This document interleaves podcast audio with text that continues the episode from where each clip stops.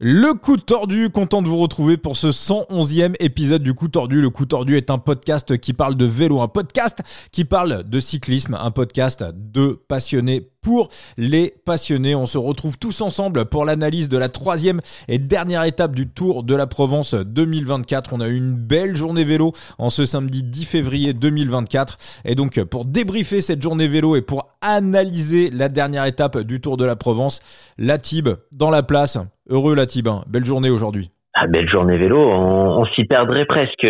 C'est bien Remco Evenepoel qui a gagné sur le Tour de la Provence? non, non, c'est Caleb Ewan. Ah, oui, d'accord. Euh, je, je me perds un peu dans toutes ces courses.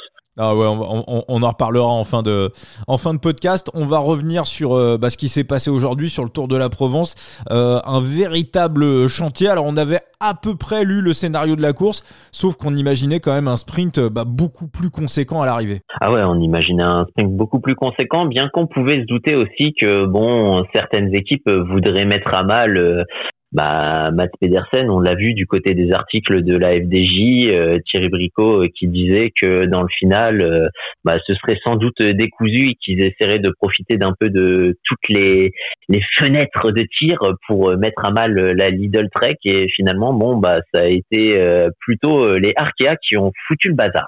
Hum, hum. Et bah il y avait une analyse, c'était qui c'est qui commentait sur Eurosport, c'était Jérémy Saakian. Ouais. Ouais, ouais, ouais. Il y avait une bonne analyse de Jérémy qui, qui, qui disait que euh, bah, chaque année sur le Tour de la Provence, on a toujours euh, le, Mont Ventoux, le Chalet Reynard, une véritable étape reine en montagne. Donc quand on avait l'étape de Manosque, bah finalement on en gardait un petit peu sous le pied, mais finalement l'étape reine c'était aujourd'hui. Donc euh, bah, les coureurs ont, ont, tout mis, ont tout lâché assez loin de l'arrivée. Voilà, on a eu un, petit sprint en, en, en petit comité. ça s'est terminé à 10 devant. Pff, comment on peut qualifier euh, Thibaut de la, perf aujourd'hui de Mats Pedersen de Van der Poelesque Mais sa perf, mais euh, on va rester quand même dans le terme un peu plus euh, GMKesque, mais c'est aberrant. C'est aberrant, Vincent. Mais comment, hmm.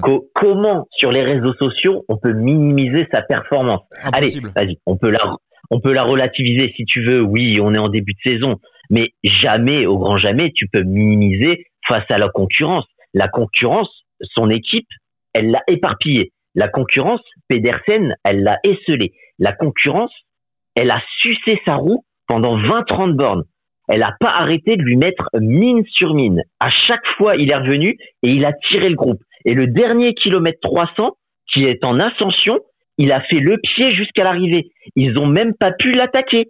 Euh, le sprint, il l'a lancé, ils n'ont même pas pu le déborder. Non, franchement, sa performance, elle est énorme, elle est aberrante. Oui, et puis euh, on rajoutait aussi qu'il fait une attaque à 10 bandes de l'arrivée. Hein. C'est, il a, il a, été, oui. il a été hyper offensif. En, euh, Mats Pedersen, on n'est jamais mieux servi que par soi-même, mais sa, sa, performance physiquement, elle est, elle est fantastique. Bah, moi, pour moi, enfin voilà, en regardant la course, pour moi, il y, en a, voilà, il y en a pas beaucoup qui sont capables de faire ce type de performance. Mathieu Van Der Poel, pour moi, c'est euh, voilà, c'est c'est du Van Der Poel. Euh, aurait aussi éventuellement pu le faire. On sait que Poggi c'est un bon classic man. ouais, peut-être euh, peut-être dans une journée de, de dingue, mais euh, mais voilà, on dit souvent que Mats Pedersen c'est le septième fantastique.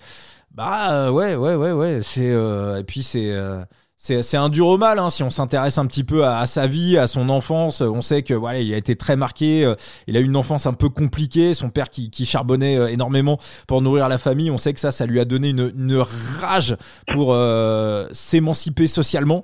Et c'est de là où il tire, bah, il tire toute sa force mentale, toute sa puissance mentale. Où voilà, il s'était juré petit que il, il, ferait changer de sa famille de, de, statut social. Donc quand on analyse un petit peu le mec, on, on sait qu'il est loin d'en avoir terminé performance euh, stratosphérique aujourd'hui de, de Mats Pedersen. Euh, et puis, on va parler aussi d'un autre coureur dont on parle dans le coup tordu, Thibaut. Quasiment, j'ai l'impression qu'on parle de lui depuis la création du podcast.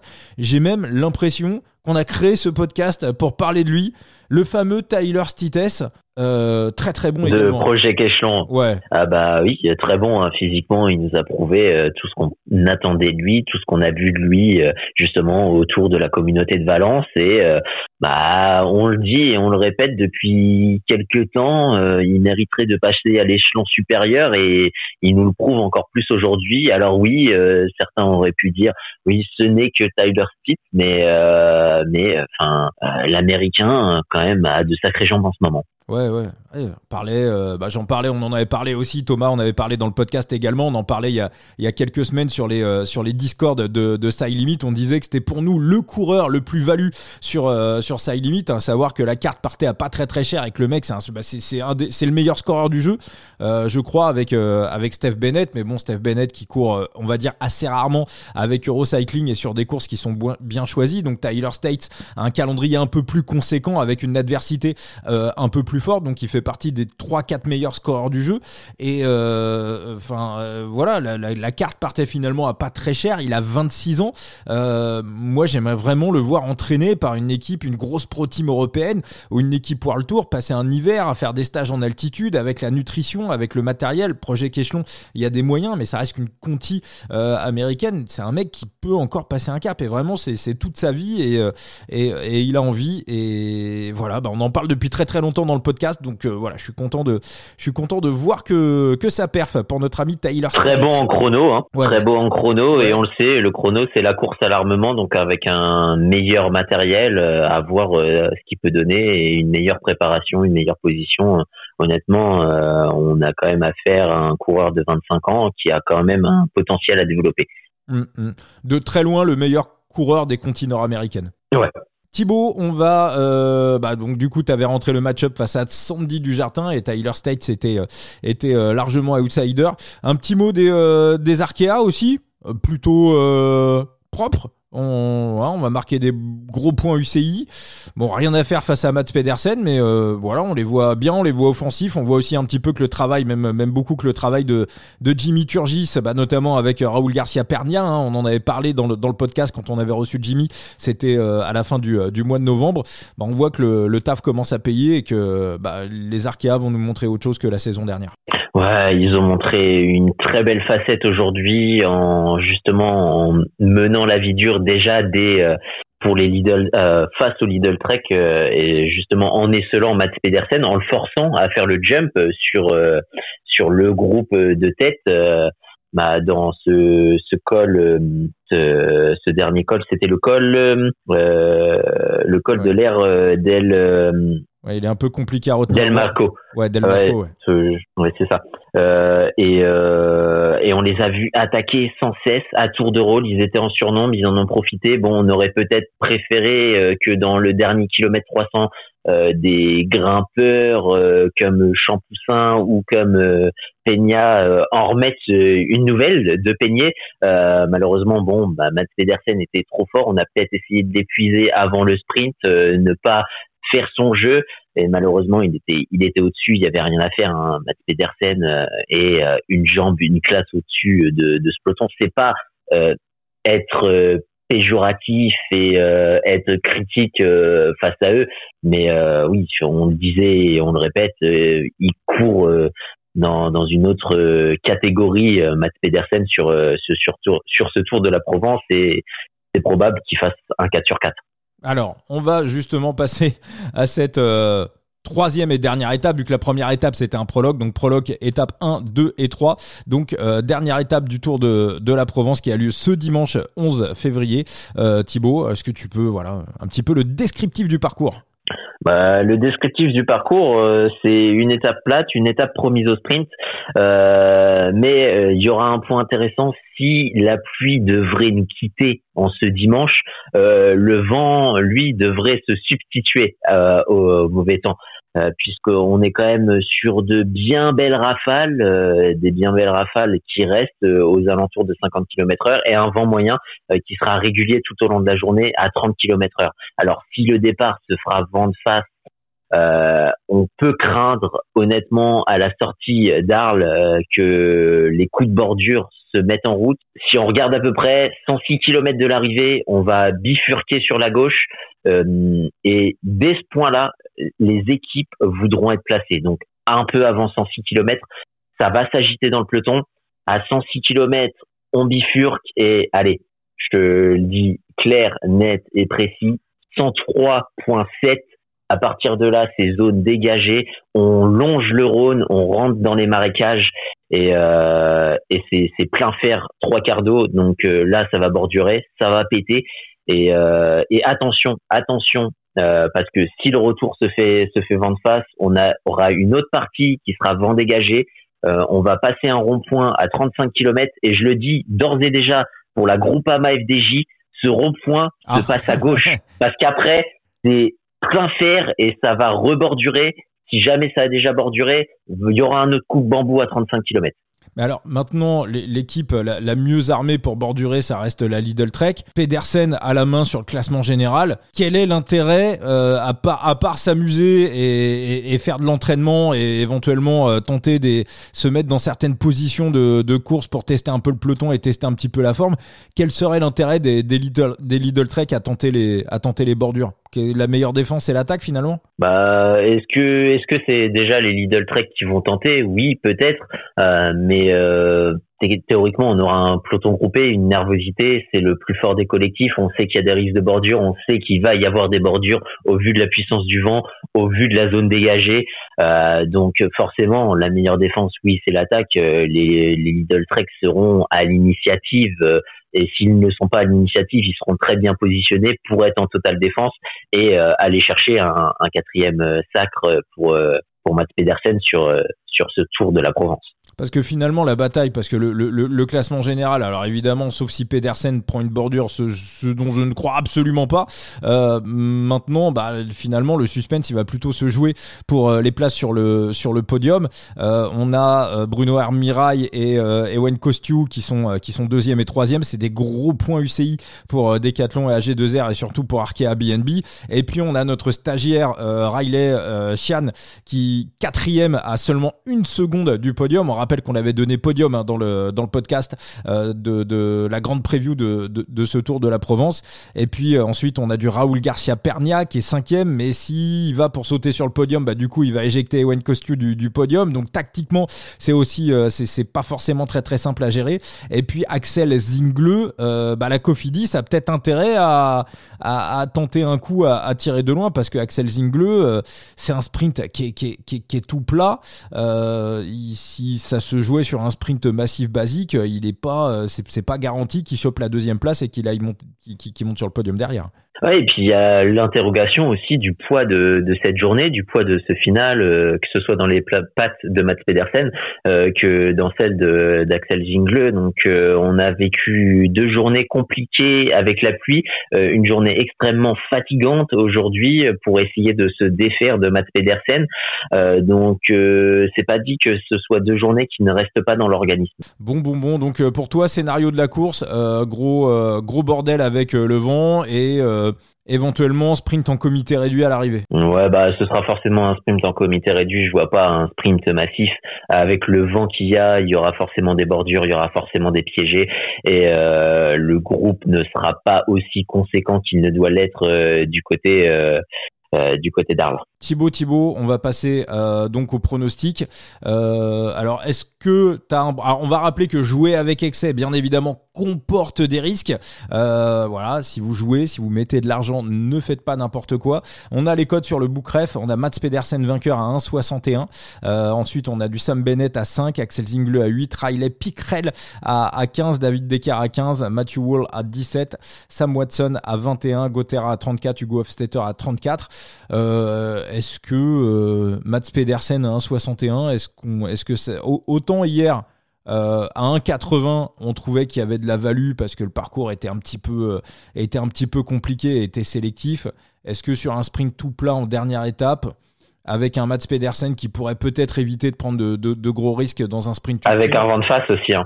Ouais, est-ce que, est -ce que euh, cette cote à 21, à 1,61, elle te paraît value ou pas? Non. Pas du tout. On est bien d'accord. Pas du tout. Il a beau, il a beau être au-dessus, euh, on, sait aussi qu'il y a, il y a cet élément de, de fatigue qui peut poser. Euh, le général euh, lui semble lui tendre les mains, euh, même s'il voudra aller chercher euh, cette euh, victoire d'étape, faudra aussi ne pas déclencher trop tôt et ne pas se, faire piéger. On l'a vu, hein, il est au-dessus physiquement des autres, mais il y a certains coureurs qu'on peut attendre et qu'on n'a pas encore vu, donc à voir. On peut imaginer que les Israël vont essayer de replacer Riley Shinen sur le sprint bonification qui sera à peu près à 20 km de l'arrivée au, premier passages sur, sur la ligne hein, du côté de, de Arles. Il y aura un sprint bonif. Et, et là, bah, Riley pourrait être tenté de, de remonter sur le podium. Donc on peut penser que pour l'échapper, ça sera terminé à ce moment-là, sauf si bien évidemment ça part en bordure dans, ça part en bordure dans tous les sens. Donc Israël a aussi un petit peu intérêt à, torpiller le peloton pour un petit peu éliminer quelques adversaires et se retrouver en comité réduit pour, pour ce sprint d'Arles au 164e kilomètre. Il y a, y a des choses qui te plaisent, euh, Thibaut, pour d'éventuels top 3 mmh, Éventuellement, éventuellement, je, bon, quand je vois sa cote vainqueur, je me dis qu'il sera pas non plus euh, super élevé.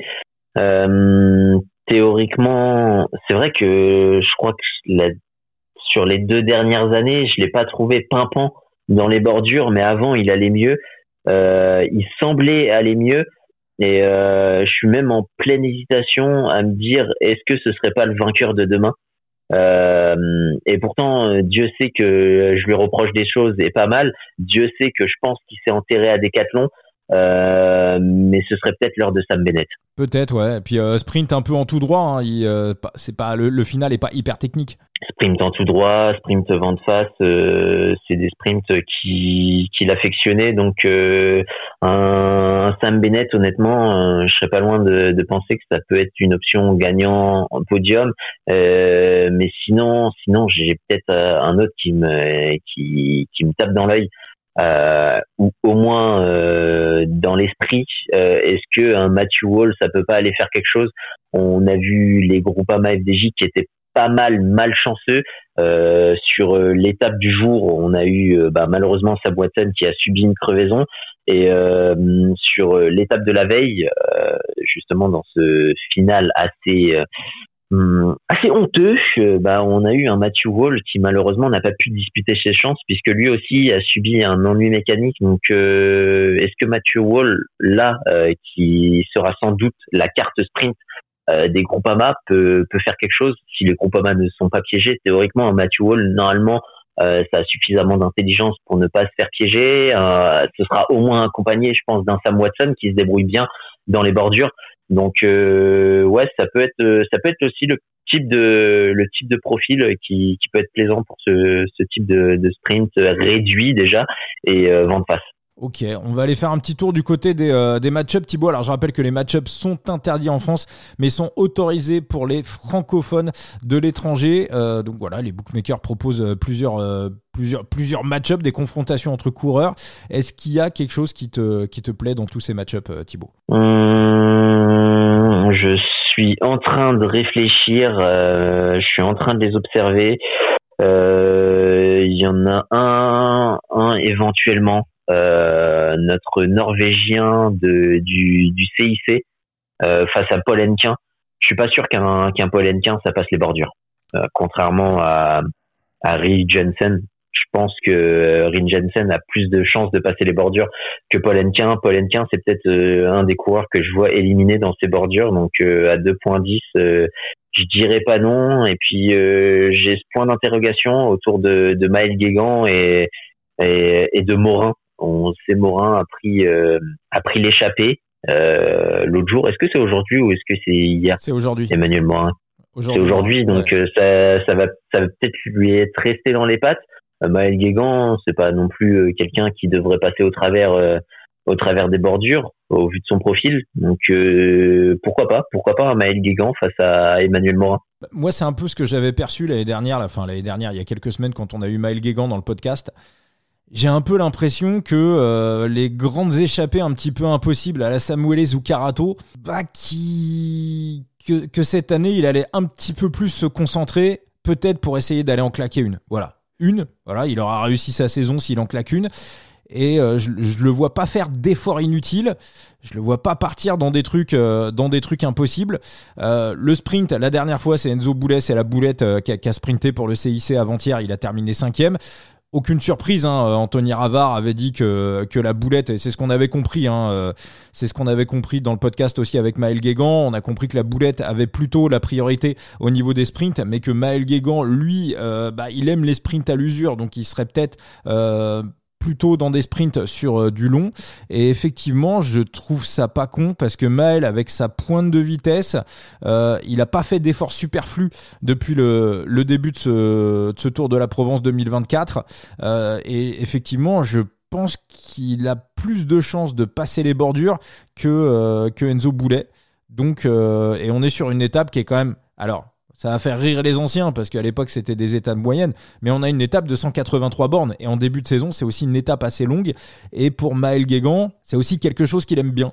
Donc euh, effectivement Maël Guégan à 2,37 face à Emmanuel Morin, euh, Thibaut, sachant est-ce que Emmanuel Morin en plus est placé au niveau du classement de la montagne. Euh, on va aller regarder ce qu'il a encore quelque chose à jouer sur le classement de la montagne. On va cliquer dessus. Ouais, non, il a pas grand chose à jouer sur le classement de la montagne. Je t'aurais dit, il a, il a, ouais, il aurait peut-être tenté. Euh, ouais, ouais, mais effectivement, l'échappée du jour, il faisait pas beau. Ça a pu lui rester, euh, ça a pu lui rester dans les pattes. Du côté de la Vendrissel, on va peut-être aussi faire un petit peu tourner, euh, faire un petit peu tourner les mecs. ouais, je trouve ça, ouais, je trouve ça très très valu. je serais pas du tout surpris que Maël Guégan soit le sprinter du du CIC pour. Ouais pour cette toute dernière euh, pour cette toute dernière étape sachant que la boulette a fait 5 euh, la dernière fois. Donc si Enzo Boulet arrive à passer les bordures c'est Enzo Boulet qui va sprinter. Mais euh, voilà. C'est pas pas garanti qu'il passe les, les, bordures. Et Paul Henquin ouais Paul Henquin c'est un peu un feu follet hein. il est complètement imprévisible ce coureur. Un coup, il, sprint, il te fait des top 10. Un coup, tu te dis tiens, c'est une étape pour lui, il peut éventuellement sprinter et il part en échappée matinale. Euh, et puis lui-même le dit hein, dans les interviews. Hein, il sait pas encore quel est son profil de quel profil de coureur il est. Il sait il sait pas s'il va se tourner vers le sprint, euh, s'il va devenir un super baroudeur. C'est aussi des interrogations encore. Il a que 19 ans, c'est aussi des interrogations euh, qu'il a à l'heure qu'il est. Donc voilà, côté un petit peu imprévisible, donc euh, peut-être un petit peu plus compliqué, mais ouais, ouais, effectivement. Ça reste un coureur léger aussi. Hein. Bon, on en a vu hein, des coureurs petits et légers euh, qui passaient bien les bordures, coucou Quintana. Euh, mais mais ouais, c'est moi mon interrogation, c'est vraiment est-ce qu'il passe les bordures? Et honnêtement, je le je le vois pas passer les bordures. Donc Paul Henquin qui ne passe pas les bordures, de souvenir est-ce qu'il l'a passé à Bessèges? Non, il s'était fait piéger à Bessèges l'année dernière. Donc ouais, non, je suis je suis peut-être plus emballé par euh, par notre ami norvégien que que par notre notre Ferenczi. Et j'ai une dernière interrogation sur un match-up, euh, Le Cro face à face à Dujardin. Mmh. Bon, euh, c'est théoriquement deux coureurs qui peuvent passer. Maintenant, Dujardin, est-ce que Dujardin sprint ou est-ce qu'on fait sprinter Lucas Boniface? Ah bah moi je pense qu'en plus si Dujardin a dit qu'il n'était pas dans une forme exceptionnelle. Ah mais après l'autre jour il fait quand même, il finit derrière, juste derrière, il finit quoi? Il finit sixième de souvenir. Euh, il finit juste derrière le Cro ou juste devant, je ne sais plus. Mais euh, c'était un match-up qui se tenait dans un mouchoir de poche. Mais euh, pour le coup, bon, le Cro, ce sera la, la carte sprint des Saint-Michel. et l'interrogation, moi, du côté des Total, hein, parce que je suis pas loin de penser que Boniface, si les deux sont présents et ne sont pas piégés par les bordures, bah ça peut être un sprint pour Lucas Boniface. C'est pour moi un sprint parce que Sandy, Sandy Dujardin, c'est de base c'est pas un, un sprinter, c'est un mec qui a une belle pointe de vitesse, mais c'est pas un mec qui est réputé euh, comme étant un pur sprinter. Euh, on voit, il fait 3 l'année dernière sur le Tour de Vendée, mais parce que euh, non, où il fait le top 10, je sais plus, mais il a, il a, il a, bah, il a Sagan qui, euh, qui lâche un peu les roues et il a, c'était Jason Tesson, je crois, qui se casse la gueule ou aussi qui déraille. Donc il fait le sprint un petit peu par opportunisme et il va chercher la, deuxième ou troisième place sur le Tour de Vendée. Je crois qu'il fait deuxième derrière Arnaud Desmar, mais de, de base, c'est pas, plutôt un puncher. Enfin, c'est un mec qui sait un petit peu tout faire. Par contre, en revanche, Lucas Boniface, je sais pas précisément quel est son niveau de forme, mais Lucas Boniface, c'est censé être un sprinter. Ce qu'on avait vu l'année dernière sur le Tour de Guadeloupe, et un sprint entièrement mm. plat, c'est aussi quelque chose qui, en théorie, lui correspond. Donc si euh, Boniface arrive à passer les bordures et que demain, à la Total Énergie, sur ce type de course, on n'essaye pas un sprint avec Lucas Boniface, on n'essaiera jamais. Ouais, c'est ça. Donc euh, moi, honnêtement, euh, c'est un sprint où, si c'était moi qui était DS, je ferais sprinter Lucas Boniface. Bon, toute proportion gardée du fait qu'il ne soit pas piégé dans les bordures. Mais euh, s'il est présent, honnêtement, je fais sprinter Lucas Boniface. Rappel des paris pour cette étape alors Thibaut? Eh bah écoute, euh, si je devais en prendre un, ce, ce serait euh, avec hésitation pour le moment Sam Bennett, que ce soit en gagnant ou en placé. un, un podium sur sur Matthew Hall, ça, ça me plaît bien, mais j'ai quand même plus d'appétence pour les match-up, tu l'auras compris. Et euh, si je devais me prononcer sur un match-up sur les trois, euh, je pense que je prendrais, je prendrais peut-être euh, Maël Guégan. Bah, moi ça sera voilà. Moi ça sera mon unique pronostic pour euh, cette étape 3 du Tour de la Provence 2024 ça sera Maël Guégan devant devant Emmanuel Morin. Et voilà ça sera le seul. Et puis en espérant bien évidemment que le stagiaire Riley Shinan aille gratter une petite seconde de bonification pour rentrer sur le podium et faire entrer le PLT le Paris long terme Thibaut pour terminer ce podcast on va quand même faire un petit tour de l'actualité vélo du jour. On a revu bah, sur le Tour d'Oman hein, très tôt enfin très tôt matin, ouais, dans la matinée. Caleb Ewan, qui a été euh, en claqué une, bon, c'était aussi un profil qui, était euh, complètement, comme tu disais à l'époque, c'était complètement cousu humain pour lui, quoi. Euh, oui, c'était cousu humain, c'est de la large route, c'était du tout droit. Il, bon, il y a aussi l'affaire de la concurrence en face, on va le dire. Hein. Caleb Ewan, on l'attend peut-être s'exprimer face à de meilleurs sprinters. Hein sans faire offense à Brian Cocard ou Alexander Christophe, mais Alexander Christophe qui sert de poisson pilote à, à Caleb voilà quoi. Euh, et puis euh, Brian Cocard, on l'attend peut-être euh, sur des sprints un peu plus difficiles. Là, on est, on reste sur un sprint plat, même si Brian Cocard a pas mal de qualité. honnêtement, bon, Caleb One, le voir gagner aujourd'hui, c'est pas, c'est pas adhérent. Euh, maintenant, euh, c'est pas non plus rassurant pour la suite de la saison, honnêtement, euh, en connaissant Caleb Ewan. Là, il y avait aucune difficulté pour se placer, aucune difficulté pour frotter. je reste mesuré quant, quant à la réussite de Caleb Ewan. J'attends d'en avoir plus et d'en voir plus sur des sprints techniques et d'en voir plus face à des trains plus fortement composés. Pour moi, il est au niveau Brian Cocard. Voilà, c'est pas c'est pas mauvais, hein, mais c'est pas le Caleb Ewan, le Caleb d'il y a 4 ans. Voilà, c'est à peu près pour moi, c'est à peu près son. Voilà, je le aujourd'hui, je le mets à peu près à ce niveau-là.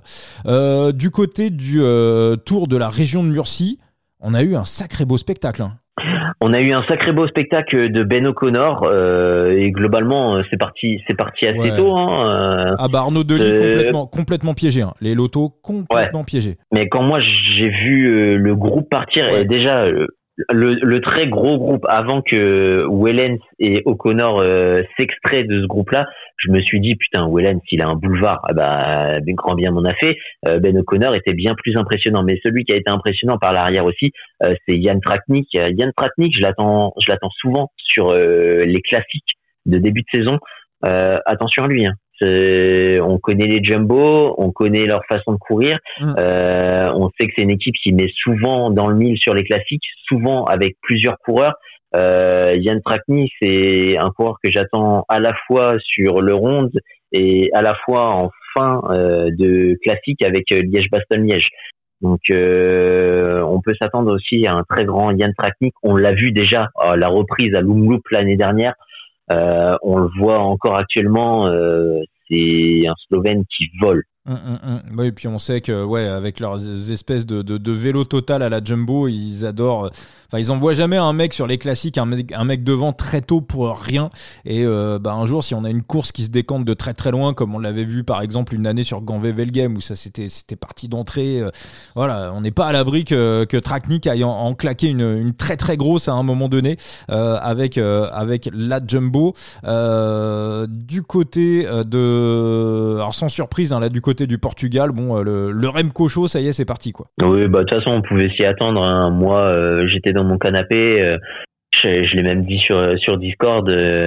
J'attends encore l'attaque de Remco Evenepoel. Bon, j'ai bien fait de le dire. Deux minutes après, il foutait sa minace. mais bon, enfin, Remco, on connaît, hein, sa façon de gagner. Euh, sa meilleure façon de gagner et euh, c'est le coureur au monde, le meilleur coureur du monde dans, dans les longs raids solitaires. Donc euh, non, bah c'est pas c'est, pas étonnant. Il venait pour gagner, il l'a dit. Hein, il voulait gagner d'entrée, envoyer un message. il avait très bien préparé son hiver et bon, bah, aucune surprise. Et euh, aucune surprise non plus du côté du, cours, du Tour de, de Colombie. On va terminer, euh, on va terminer cette grande revue de, des courses euh, du, du jour. Il y avait un, alors il y avait une sacrée étape avec une ascension, un truc qui montait quasiment à 3000 mètres d'altitude, à 2842 mètres, une montée de 30 bornes. Je sais pas si on a beaucoup de montées de 30 bornes en Europe. Hein. À mon avis, il y en a pas, il y en a pas, il y en a pas 40. Et, et donc voilà. Et donc victoire, bah, voilà, victoire de, de Richard Carapaz. Là aussi, résultat plutôt logique. Bernal à 30 secondes, quatrième. C'est pas mauvais, mais c'est pas encore du Bernal qui vole. Ça, pour moi, du, euh, du Bergame, euh, du, euh, du Bernal à son Egem en logique. Ça, voilà, le grand Bernal aurait gagné facilement sur, ce type de course. Bon, pareil, hein, rien à dire, c'était, on va dire, du, tableau noir pour Carapaz. Ouais, c'est du tableau noir, il gagnait la Carapaz. maintenant, il y en a un qui est, qui est fortement plaisant, c'est Rodrigo euh, Contreras. Hmm. il, est, euh, il, il, est épatant en ce début de saison. Ouais, euh, champion de Colombie et non, non, c'est non non non, pas du tout. C'est euh, Osorio, euh, le champion de Colombie. Ouais, voilà, il a fait euh, ouais trois du euh, trois du chrono et, et, il court. Alors il, il est. Non, Contreras, c'est celui qui justement a fini deuxième derrière Osorio l'autre jour et à un moment, je crois qu'il était aussi la veille en contre accompagné de de Sevilla. Hum, hum. Qui avait couru chez Astana il y a qui avait couru chez Astana il y a quelques années, donc qui est, retombé dans les contis, euh, dans les contis sud-américaines. Et euh, il faut croire que ça lui réussit bien, euh, puisqu'il finit troisième de l'étape et il a devancé Egan Bernal. Euh, vite fait pour terminer, on va rappeler pour celles et ceux qui voudraient intégrer l'aventure Side Limit, hein, le sort art du vélo, euh, on va redonner notre code de parrainage coup tordu 0. On fera un, tirage au sort la semaine prochaine avec toutes celles et tous ceux qui sont passés par euh, ce code de parrainage pour vous offrir la carte de Pierre Barbier. On rappelle que la Ligue 4 est intégralement gratuite, elle vous permet de découvrir le jeu, il y a un mode access pour les débutants qui vous permet également de découvrir le jeu, que Side Limit prépare également des pro gros prize money pour euh, les Flandriennes. Il y aura un prize pool de 250 dollars qui sera en jeu sur euh, les, Flandriennes. On commence un peu à sortir la, monnaie du côté de. Il y avait eu un gros prize money, il y avait eu 2000 dollars l'année dernière sur le Tour de France. C'est des prize money qu'on peut retrouver sur Sora, hein. euh, mais sur Sora, vous allez vous taper contre des milliers et des milliers de joueurs à travers le monde sur Side Limit. Voilà, ça se passe encore en, famille. Voilà, on est entre nous. Donc n'hésitez pas à rentrer le code de parrainage coup tordu zéro. Et si vous avez n'importe quelle question, on sera là pour vous y répondre. Et puis n'hésitez pas également à aller follow Thibaut sur euh, son compte Twitter, son compte X, Thibaut, C-H-M-B-R sur X, sur Twitter. Merci Thibaut. Bah, merci à toi. Et puis à très vite. Et on se retrouve vite pour de nouveaux épisodes. Et eh bah. Je t'ai devancé. Et eh bah exactement. Très très vite pour de nouvelles aventures. Ciao ciao.